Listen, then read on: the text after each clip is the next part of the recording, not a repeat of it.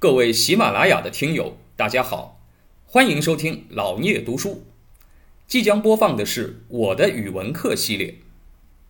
语文是我们最熟悉的课程，曾经让我们又爱又恨。现在就让我们一起来重温语文课，吐槽语文课。然后呢，就来写了项羽一生当中啊最重要的三个事件啊，这是我们课文挑选的这个节录啊啊，一个是巨鹿之战，一个是闻名天下的鸿门宴，还有就是垓下之围啊。那么我们现在呢？哎，逐个来看一看。那么第一段啊，叫做巨鹿之战，讲的是一场战争。那么这场战争呢，当然是啊，这个灭亡秦朝的啊一场关键性的战役。呃，这场战役主要就是由项羽来指挥的啊。我们看看他的英雄气概啊，这是司马迁啊，这个用了很多的笔墨。来描绘的，那么一开始叫王赵宋义与季氏而大悦之，说王是楚怀王之孙，名兴啊，就是原来呢，楚国在被秦始皇灭亡以前啊，有一个国王叫楚怀王啊，这楚怀王也是比较的凄惨啊。我们如果看过前面啊，这个呃讲楚辞的时候，这个屈原。啊，屈原那个时候他的国王就是这个楚怀王，那么，所以呢，哎，楚国的老百姓是挺怀念这个楚怀王的，啊，那么后来呢，哎，这个项羽他们在秦始皇死后啊，这个起兵反秦，那么要拥戴一个老百姓都比较怀念的这样的一个君主出来啊，你得有一个君主对吧？做名义上的这个指挥嘛。打着楚国的旗号，那么呢，就把这个楚怀王的孙子又给找出来，还是叫他楚怀王，啊，这个称号也一样，还是楚怀王。那么，这个楚怀王的孙子啊，就成了项羽他们的王，啊，于是呢，哎，这个楚怀王的孙子怎么样呢？找了一个叫宋义的人啊，宋义是他的令尹啊，是一个臣子，讲了点背景。说楚灭以后啊，从项梁伐秦，哎，那么就说这个宋义啊，哎，那么跟从着他们一起伐秦，哎，那么项梁啊打败了这个秦国的将军叫章邯，啊，那么轻敌啊，就是打了胜仗以后啊，这个项羽的叔叔啊就比较轻敌，啊，然后呢，宋义劝止，就劝他不要轻敌，项梁不听。结果呢，哎，这个项梁在定陶被章邯击败了，啊，就项羽的叔叔啊，就这样战死了，哎，那么这是这个故事发生的一个背景。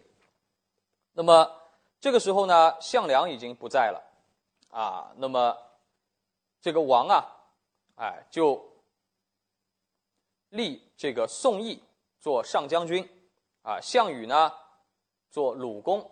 啊，项羽也获得了一个封号啊，那么成为了次将啊，成为了副将，哎，那么范增为末将，哎，那么范增啊，这个时候也交代了，就是后来项羽身边一个很重要的人物啊，那么这个时候也登上了啊这个领导岗位，对吧？就这三个人就这么排位：宋义、项羽、范增，啊，那么由这三个人呢，哎，率兵去救赵啊，这个时候啊，赵国的。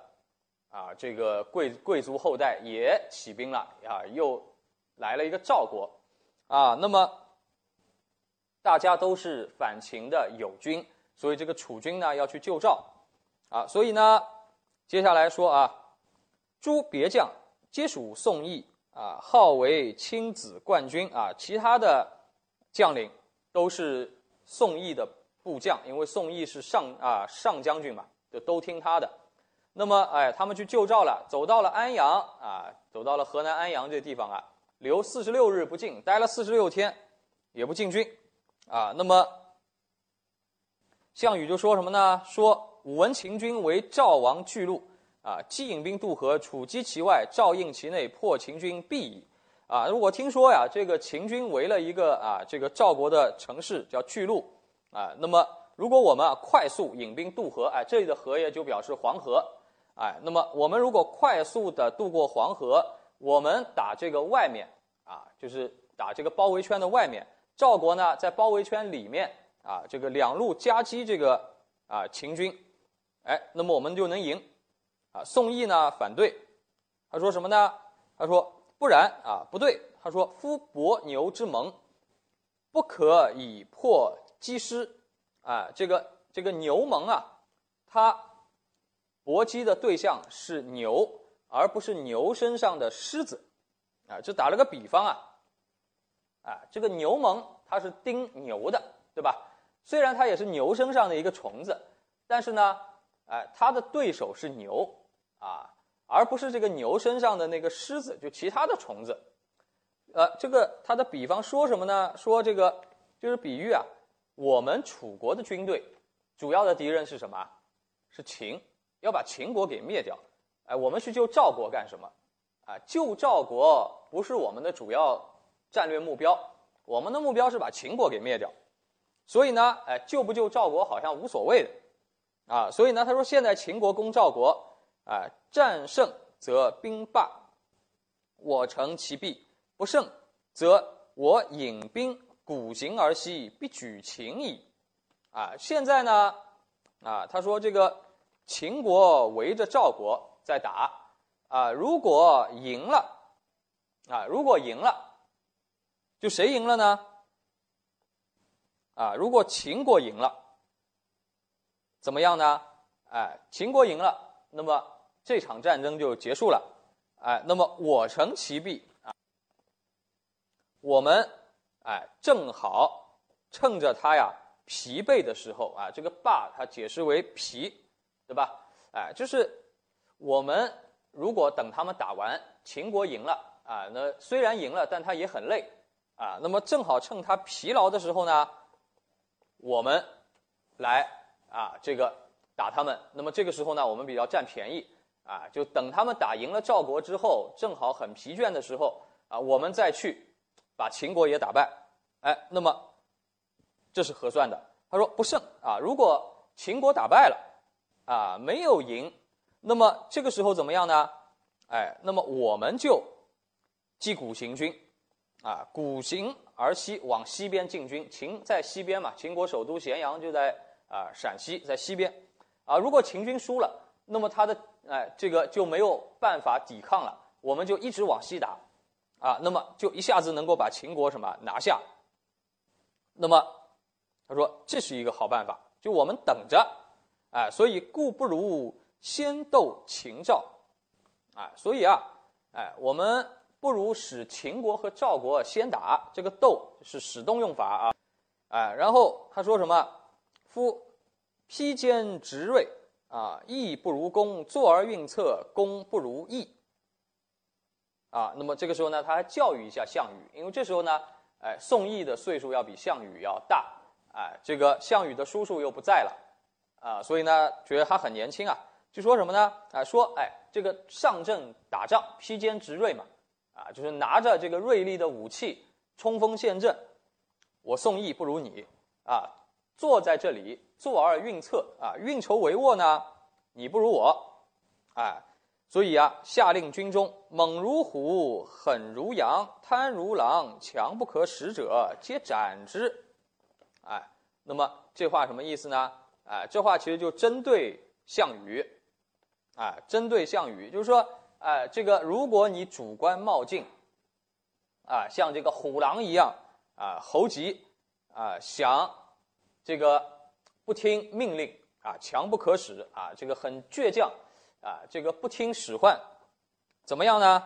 杀头啊！其实就说给项羽听的。当然了，他就下个命令给所有的部队啊。那么，然后呢，乃遣其子宋襄向齐啊，申宋之至，无言饮酒高会啊，就派他的啊，他的儿子叫宋襄。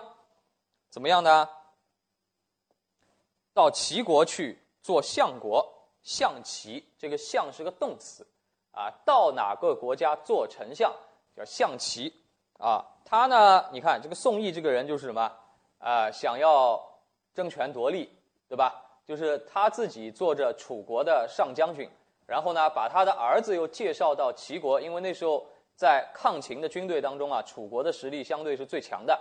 哎，那么以楚国的这种实力啊，这个保保送他的儿子啊到这个齐国去为相，啊，那么先不考虑打仗，先要争权夺利，对吧？然后送他儿子啊，亲自送他的儿子到无盐这个地方啊，然后呢还喝酒啊，这个饮宴啊，开宴会。那么。天寒大雨，士卒动机。哎，你看啊，这个对比的写法，司马迁写的很好啊。就是你看这个宋义啊，他这个，哎，不仅给自己的儿子谋官啊，还这个搞很大的排场啊。那么对比着啊，天那么冷，下着大雨，这个士兵啊，啊，你又不打仗，仗嘛又不打，然后按兵不动，留在那儿几十天，近两个月时间，然后呢，士兵又冷又饿。啊，那么当然大家很不满意，所以这个时候项羽说什么呢？啊，将戮力而攻秦，久留不行。啊，今岁积民贫，士卒啊，使羽数。啊，这个说什么呢？哎，我们现在出来出兵，为什么？就是为了攻打秦国嘛。老待在这里不进军，哎，那么你看，老百姓很穷，部队没有粮食。啊，这个士兵都在吃什么？哎，吃那些杂粮，对吧？吃芋头，吃豆子，啊，就连主粮都没有，啊，军无献粮，军队现成的粮食也没有，啊，你看你还饮酒高会，啊，不引兵渡河，因赵食，哎，这个因在这里表示依靠的意思，就是哎，你如果引兵渡河，你去救赵国，你想赵国当然很感谢你，肯定会什么供应你部队的粮食。啊，你不去救人家，人家当然不给你送饭，啊，如果我们去救了赵国，那么赵国也会啊出钱出粮食供养我们士兵，啊，那么然后呢，与赵并立攻秦，乃曰成其弊。啊，这个我们如果引兵渡河救了赵国，既有粮食，而且能跟赵国一起什么合力攻打秦国，挺好的事情。这个宋义说什么？成其弊啊！坐山观虎斗，先让他们去打，打完以后我要占便宜啊！就这种小算盘打得很好，但是呢，不考虑部队的死活。哎，那么项羽说：“夫以秦之强，乃新啊攻新造之赵，其势必举赵。赵举而秦强，何必之成？”哎，这个时候项羽他很有战略考虑啊！这个他想想嘛，很简单的道理。秦国那么强，就像我讲的，十年之内能统一全中国的这个啊这个战斗力，如果他去攻打那个刚刚建国的赵国啊，因为秦始皇灭了六国就没有六国了，秦始皇死了以后啊，这个六国的贵族刚刚把自己的国家又重新恢复起来，刚刚宣告独立，那赵国也一样，还不如他们这个楚国呢。这赵国刚刚开始成立。秦国举举国的兵力去打，那他当然抵挡不了了，哎，那么他说，其势必举赵，这么看起来呢，赵国肯定会被灭掉的。那么灭了以后呢，赵国灭了以后，秦国不就变得更强了吗？啊，就跟滚雪球一样的，他把赵国给灭了，他兵力增强了，我们还有什么必好成？啊，我们还占便宜，到时候占不了便宜了，哎，且国兵心破，亡。坐不安席，啊，那么他说的是什么呢？就说，哎，我们楚国也刚打了败仗，对吧？项羽自己的叔叔都战死了，啊，我们刚刚打了败仗，啊，这个楚怀王呢也很不安心，很着急，啊，那么下面说什么呢？哎，扫境内而专属于将军，国家安危在此一举。这个将军当然就是指什么？啊，指这个宋义，对吧？我们把全楚国的军队啊，都给这个宋义来指挥，那么整个国家的安危就在他一个人的决定。啊，今不恤士卒而寻其私，非社稷之臣。他做了一个判断，就是这个宋义啊，不体恤士兵，哎，就考虑自己家的事情，这个人啊，不是社稷之臣，就是不是对国家有利的大臣，啊，那么，所以呢，啊，所以呢，项羽就采取了很果断的措施，啊，臣朝上将军宋义击其帐内，斩宋义头，啊，这个做的非常的果决，啊，他也不是说说而已啊，就直接早上啊，啊，反正你不是刚喝完酒吗？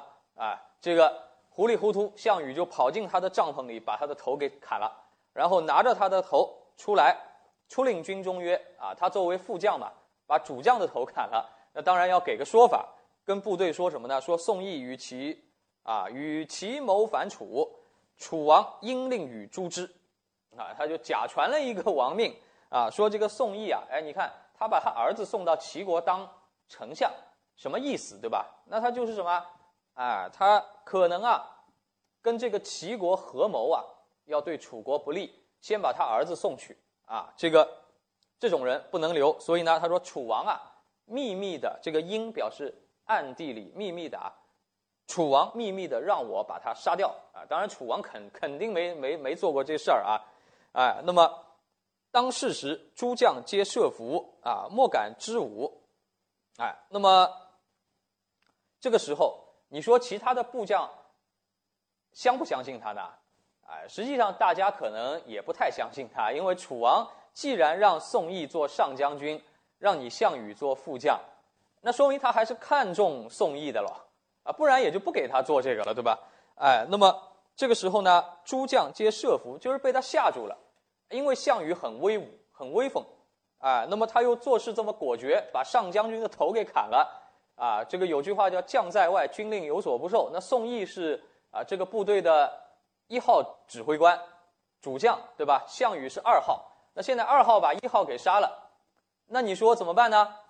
哎，那么大家也就被他的这种果敢给吓住了。再说宋义他自己也不好，不体恤士兵，所以呢，士兵其实也不同情他。就你杀了就杀了吧，反正我们如果不相信你啊，我们如果质疑你项羽。那么就造成什么？部队就散伙了，就溃溃散了。因为二号也是坏人，那一号也被杀掉了，啊，那我们就没有人能指挥了。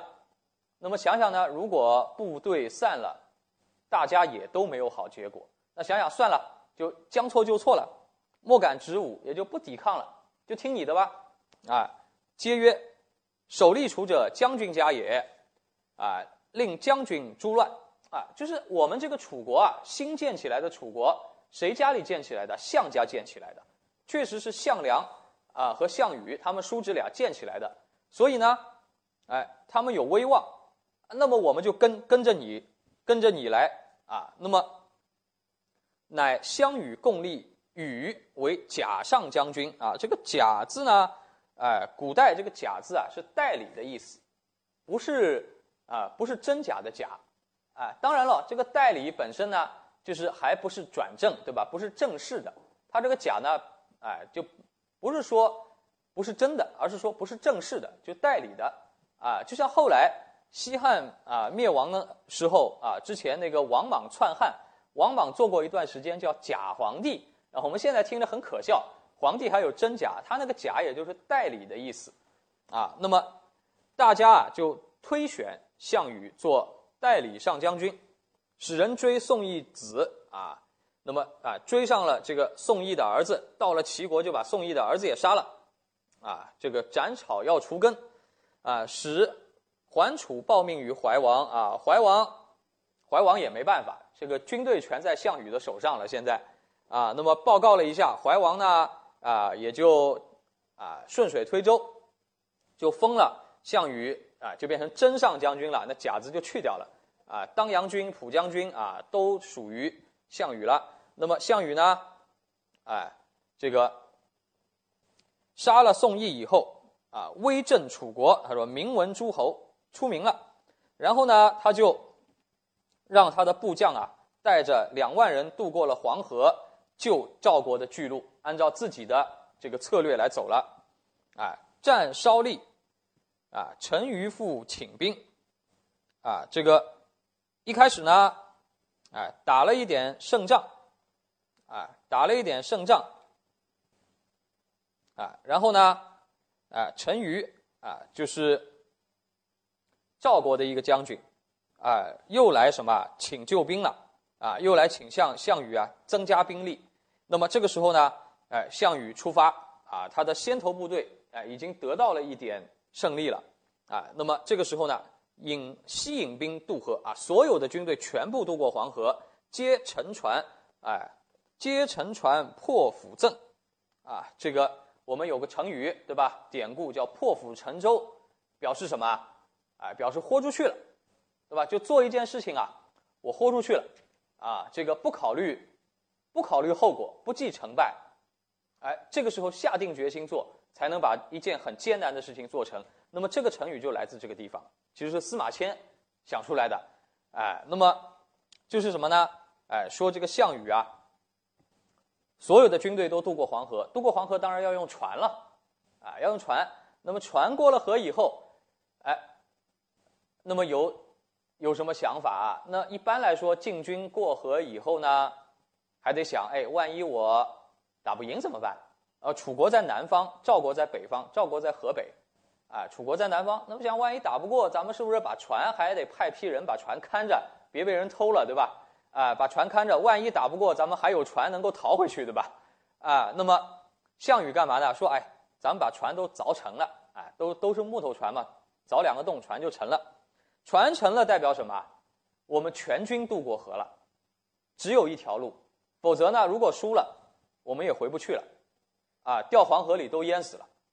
啊，这个我们只有赢，只有赢下这一仗，才有出路，啊，那么破釜阵，把这个烧饭的锅，啊，这个釜嘛就是锅，阵呢，哎，这个做饭用的陶器啊，反正就是这个，把所有的炊具全砸了，啊，连饭都不做了，就是什么，我们今天就一鼓作气了，一路打到底，打赢了再吃饭，打输了呢，我们也不活了。哎，反正我们饭都不做了，哎，那么烧炉舍持三日粮，啊，把房子也烧了，啊，然后带三天的干粮，以示士卒必死，无一还心，啊，我们血战到底，哎，不考虑回不回去了，哎，那么于是至则为王离，啊，与秦军遇，啊，那么。两军交战了啊，跟秦军碰到了，久战崛起甬道，哎，这个一直打啊，这个久当然是虚指了，就是打了好多次，冲锋了好多次，啊，然后呢，哎，大破之，杀苏角，哎，这个鲁王离，结果是什么？大胜啊，杀了一个秦将，啊，然后呢还俘虏了一个秦将，啊，射箭不降楚。自烧杀啊，还有一个秦将呢，不投降，放把火把自己烧死了，啊，当事实，楚兵冠诸侯，啊，这仗打赢以后，结果是什么？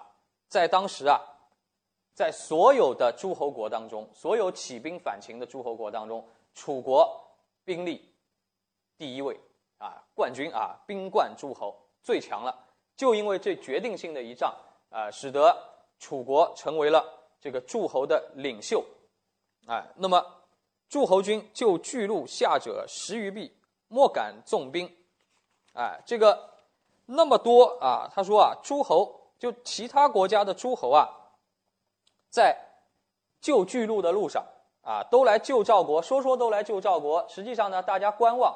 啊，有的时候就这样，三个和尚没水吃嘛，哎，就大家都说来救赵国，声势很大。啊，然后呢，按兵不动。啊，这个你看修了十余处的堡垒，但是呢，大家都希望别人先去打，啊，就跟那个前面那个宋义的想法一样的，就别人都去打，自己最好不去，占便宜。哎，那么乃楚击秦，诸将皆从壁上观。啊，有句话叫坐壁上观，对吧？就是楚国跟秦国打的时候呢，哎，大家也都不帮忙，就在边上看。楚战士无。无不以一当十啊！这些楚国的战士啊，特别英勇，因为什么？没退路了，这锅都砸了，船也沉了，你必须打赢，打输了没活路啊！所以呢，他的战斗力是最强的啊。这个诸侯军无不人人坠恐，哎，边上看的观众都很害怕，不要说秦军了。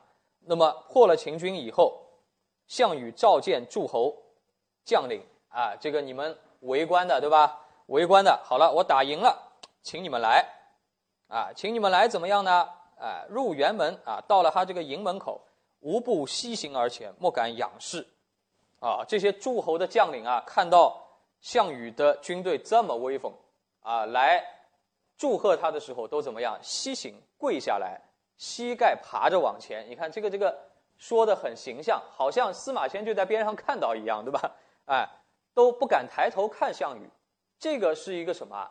这个就像你看到皇帝一样的那种感觉。就项羽打完这一仗以后，在大家心目中，他就是一个什么未来的君主的这种形象了。